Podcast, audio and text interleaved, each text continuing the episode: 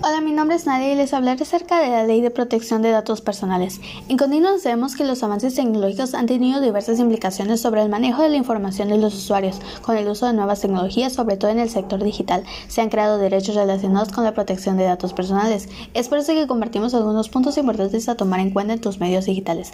Para que eso sea posible en materia digital, los prestadores de servicios debemos cumplir con las siguientes obligaciones. Presentar un aviso de privacidad en alguna de tus modalidades.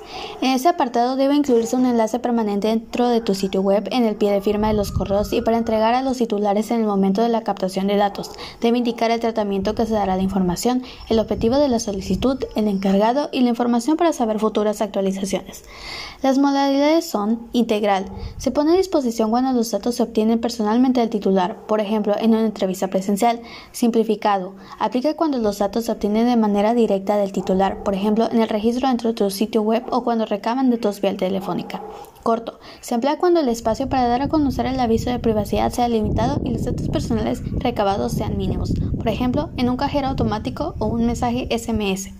Recuerda que es importante cuidar de nuestra información personal para evitar problemas en los que puedan robar nuestra identidad y querer hacernos daño. Por eso es fundamental saber sobre este tema para evitar los problemas antes mencionados.